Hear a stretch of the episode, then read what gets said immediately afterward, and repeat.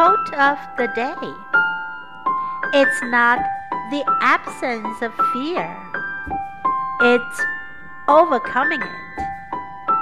Sometimes you've got to blast through and have faith.